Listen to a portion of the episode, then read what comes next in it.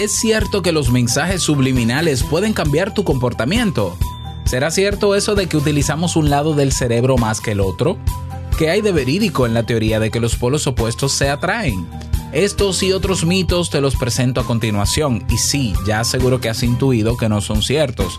Bueno, pero te lo presento de manera objetiva para que no me creas a mí, sino a las investigaciones que lo demuestran. Café. Si lo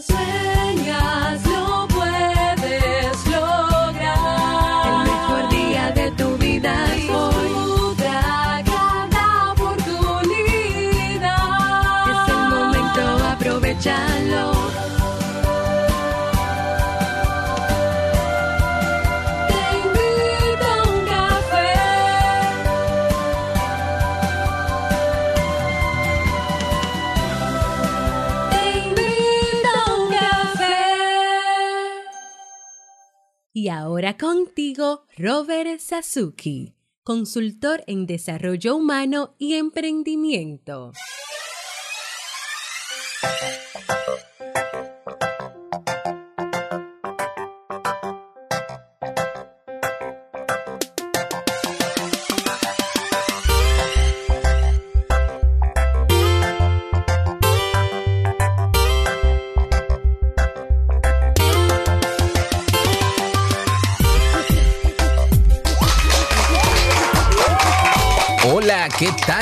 Con esa energía positiva, esos aplausos y aquí tu bebida favorita. No importa que haga calor, no importa. No importa, ¿eh? Como quiera disfrutamos ese rico cafecito. Damos inicio a este episodio número 1106 del programa Te invito a un café. Yo soy Robert Sasuki y estaré compartiendo este rato contigo en esta temporada de verano, ayudándote y motivándote para que puedas tener un día recargado positivamente y con buen ánimo. Esto es un podcast y la ventaja es que lo puedes escuchar en el momento que quieras, no importa dónde te encuentres y cuántas veces quieras, solo tienes que suscribirte completamente gratis para que no te pierdas de cada nuevo episodio. Grabamos de lunes a viernes desde Santo Domingo, República Dominicana y para todo el mundo. Y hoy he preparado un tema que tengo muchas ganas de compartir contigo y, que espero sobre todo que te sea de muchísima utilidad. Y vamos a comenzar inmediatamente el tema que he titulado 10 curiosos mitos psicológicos que debes conocer o que debes corregir o que, bueno, o que están desmentidos naturalmente. La semana pasada estuve hablando sobre algunas verdades psicológicas que son importantes conocer, ¿no? Para entender un poco el accionar del ser humano. Y bueno, en el día de hoy me animé a traerte algunos mitos, algunas ideas, teorías, creencias que hay sobre el comportamiento del ser humano y sobre toda la psicología del mismo y que se han desmentido. Hay un libro muy famoso eh, que se, a ver, se llama Los 50 grandes mitos de la psicología popular que escribió en el 2009 Scott Lilienfeld, Stephen J. Lin, John Ruscio y Barry Beierstein. Ok.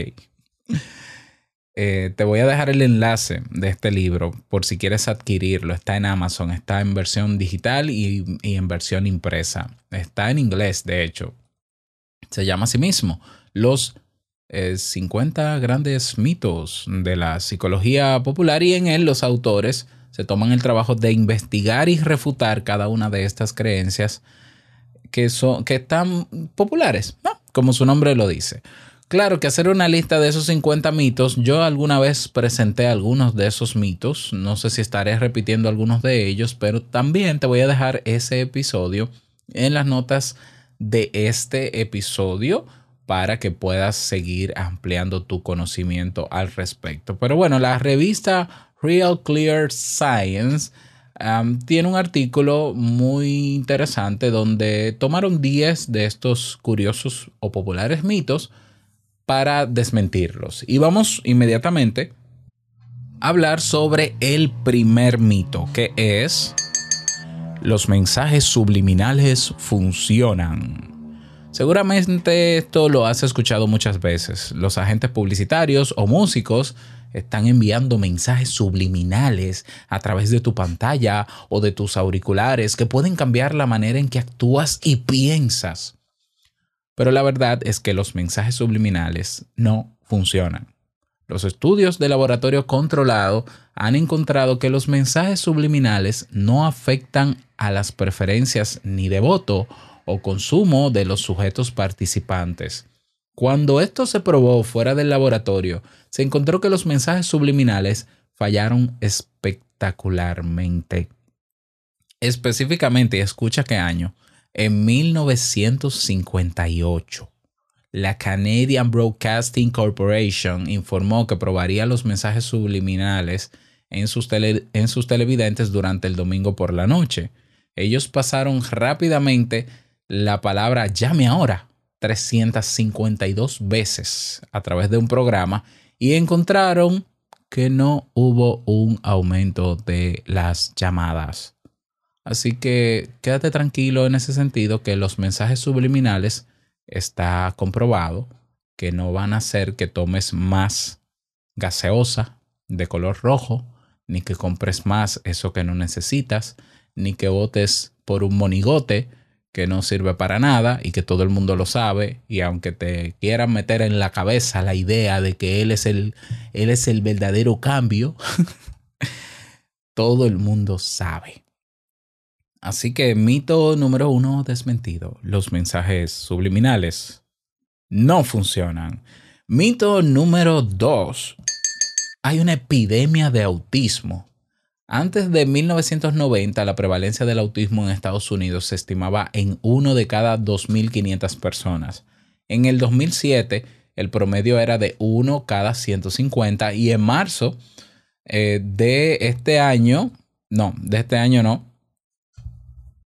de 2014, perdón, el promedio era de 1 cada 68. Claramente eh, dirán algunos, ¿no? Que hay una epidemia de autismo, pero los datos nos dicen que en realidad durante las últimas décadas los manuales como el DSM, que es el Manual Diagnóstico y Estadístico que utilizamos los psicólogos, han hecho mucho más fácil diagnosticar este trastorno para los psiquiatras.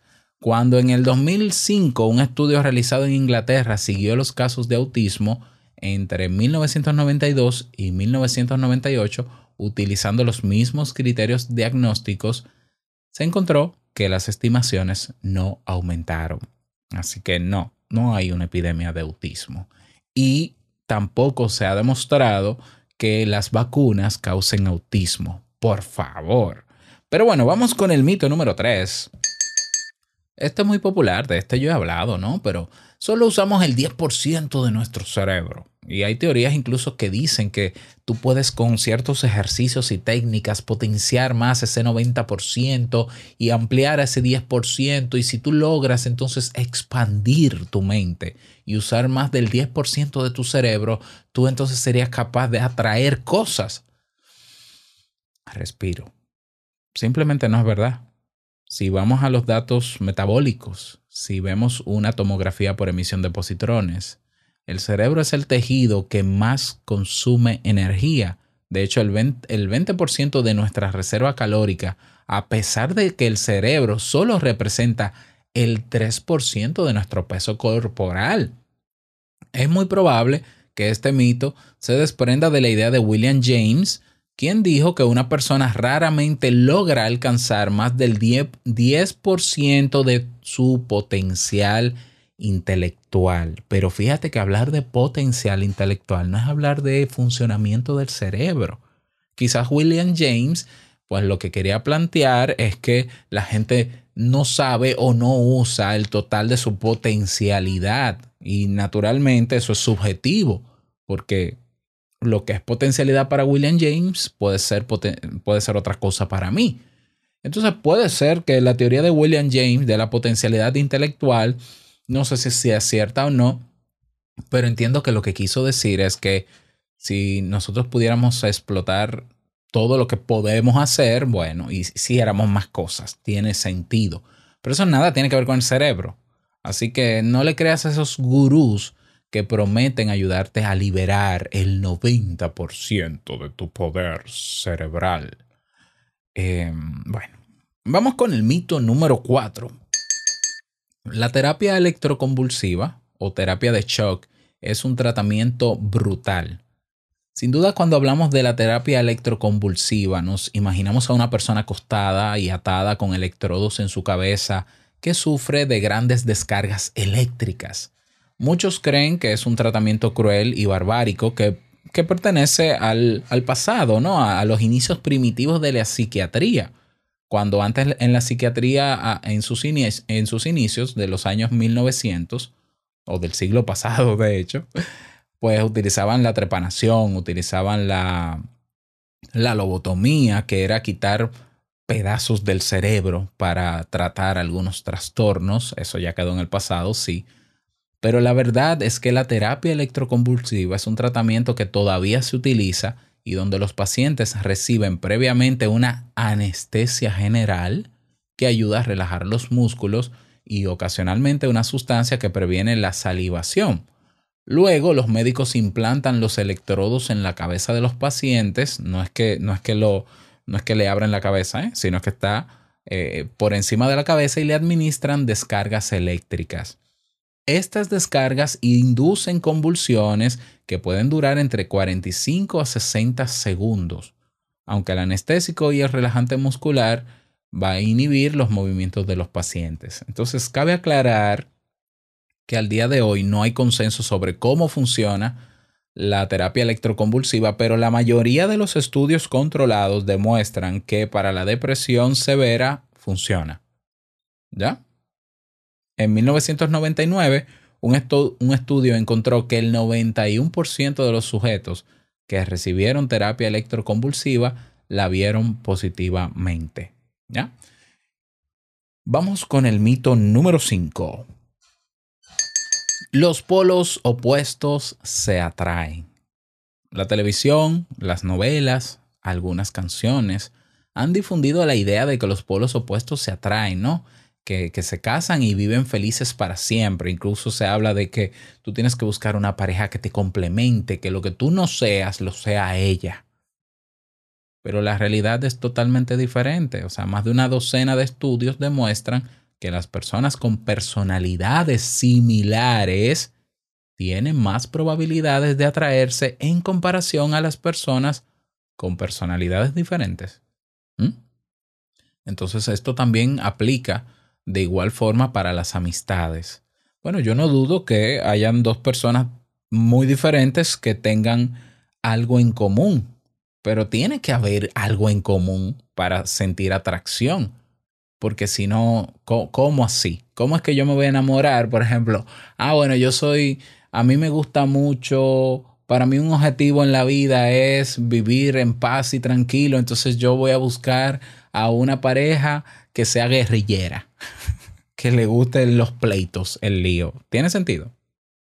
Si a mí lo que me gusta es la paz, no tiene tanto sentido, pero, pero no, no me hagas caso a mí. Las investigaciones han demostrado que uno tiende a relacionarse con personas con afinidades, con afinidades, con objetivos en común, con intereses en común.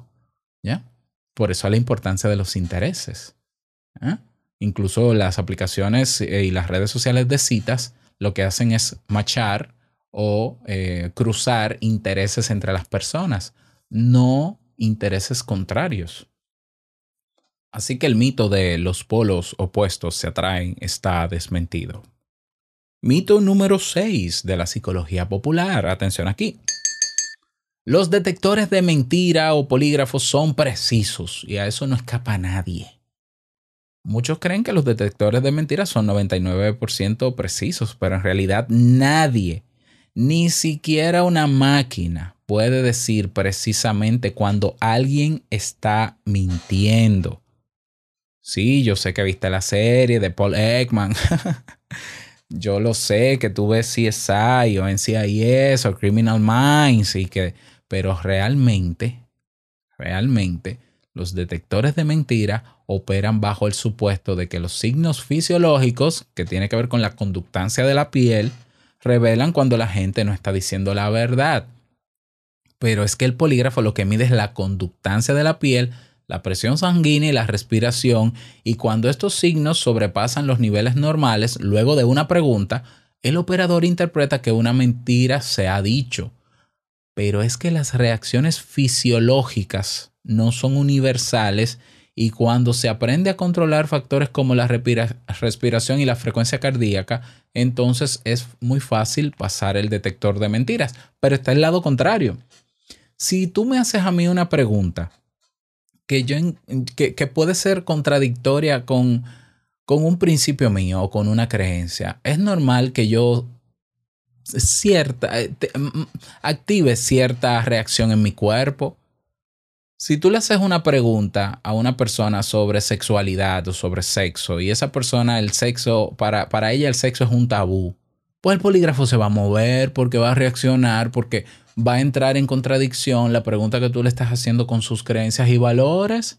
Y eso quiere decir que la respuesta que dé es mentira. No, eso no puede ser así. ¿Eh? Todavía hay estaciones y departamentos de policía que confían en un polígrafo, pero es que no puede ser. Número uno, se puede falsear. ¿Por qué? Porque incluso los grandes, muchos criminales, los grandes no, muchos criminales aprenden a controlarse frente a una entrevista. Entonces, si no hay alteración fisiológica, es cierto lo que está diciendo. No es así. Ahora, si yo estoy alterado porque estoy frente a una, a una entrevista persuasiva o eh, aversiva frente a mí, probablemente esté muy alterado, sea verdad o sea mentira. Y lo que yo diga, entonces tú no vas a saber si es verdad o mentira, pero el polígrafo porque se mueva dice que es mentira. Pues no, lamento decirles que los detectores de mentira no son precisos. Y está demostrado. Número 7, mito número 7. Los sueños tienen significados simbólicos. Bien, esto lo hemos escuchado muchas veces. Sigmund Freud escribió el libro de El significado de los sueños. y esto es uno de los mitos más difundidos. Muchos creen que los sueños pueden revelar verdades ocultas. Es cierto, es cierto, todavía no se sabe con exactitud qué pasa en el sueño, pero la comunidad científica está de acuerdo en que los sueños no son una bola de, cristal a tu mente inconsciente, ¿ya?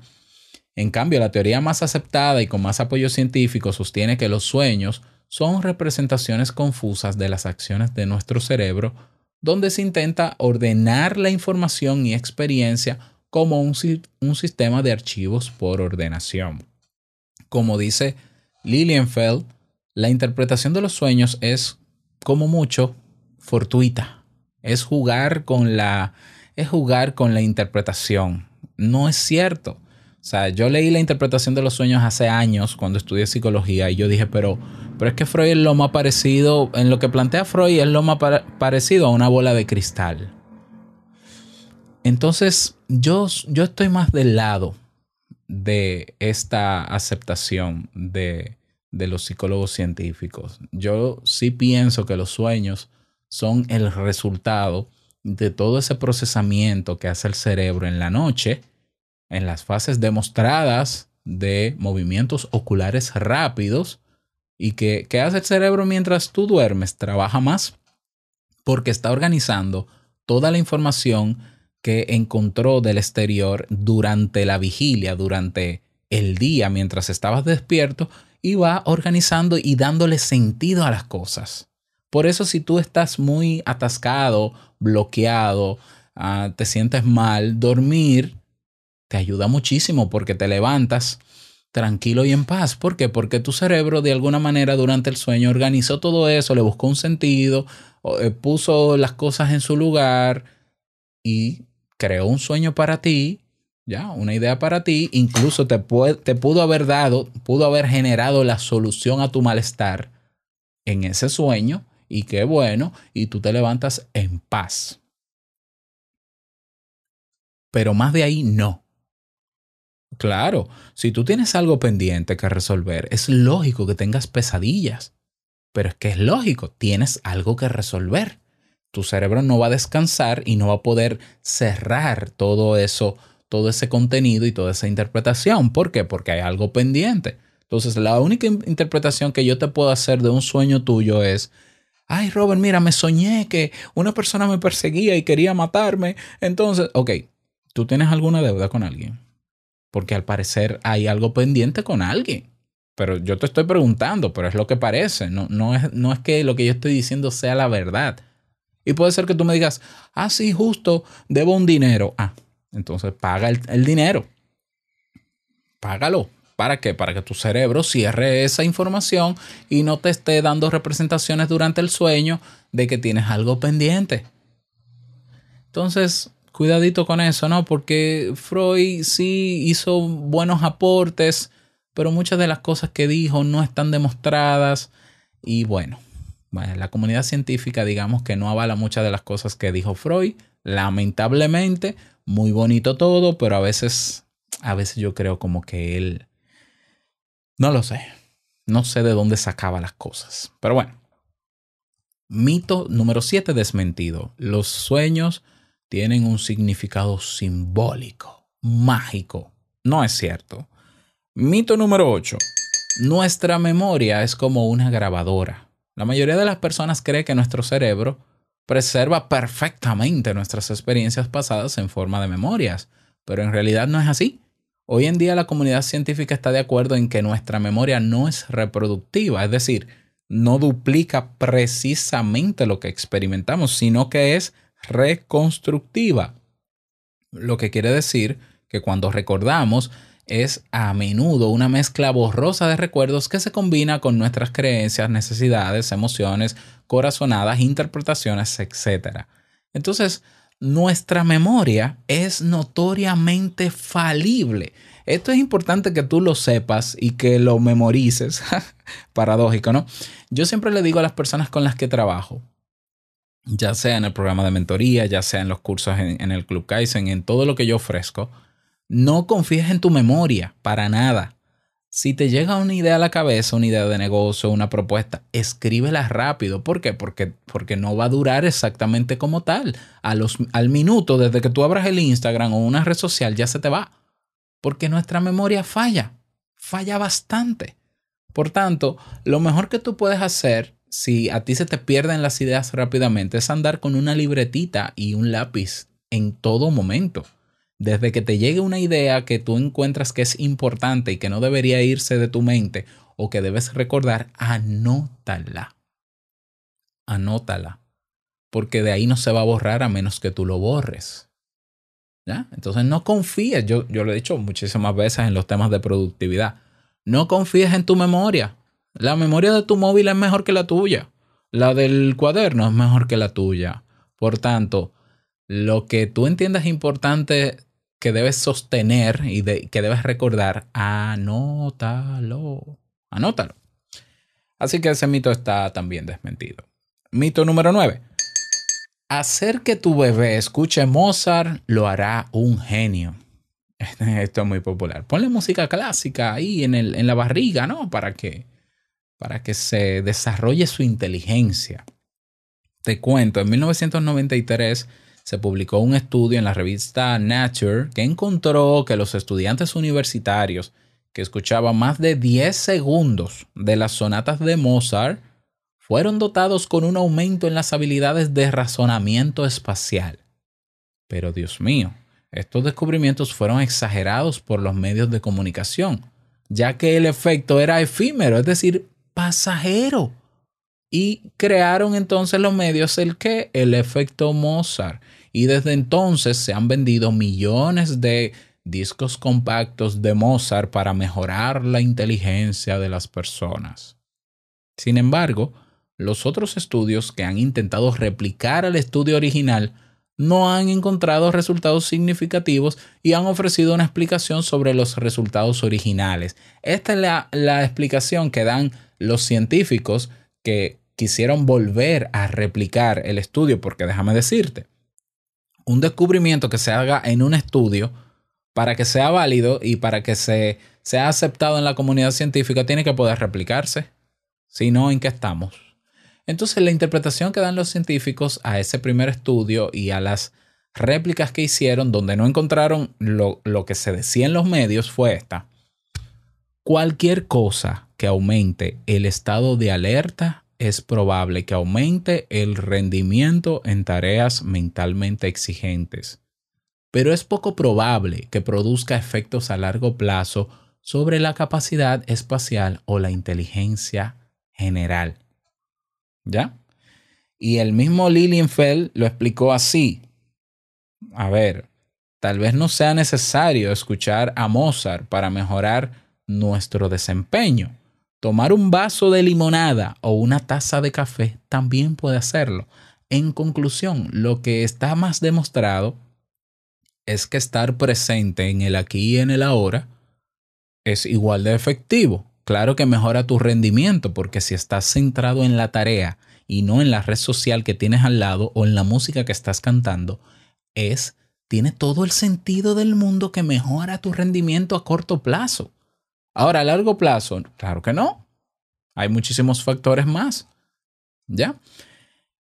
Décimo mito popular. Algunas personas utilizan más el cerebro izquierdo y otras el derecho. Este mito es bastante popular y se explica de la siguiente manera.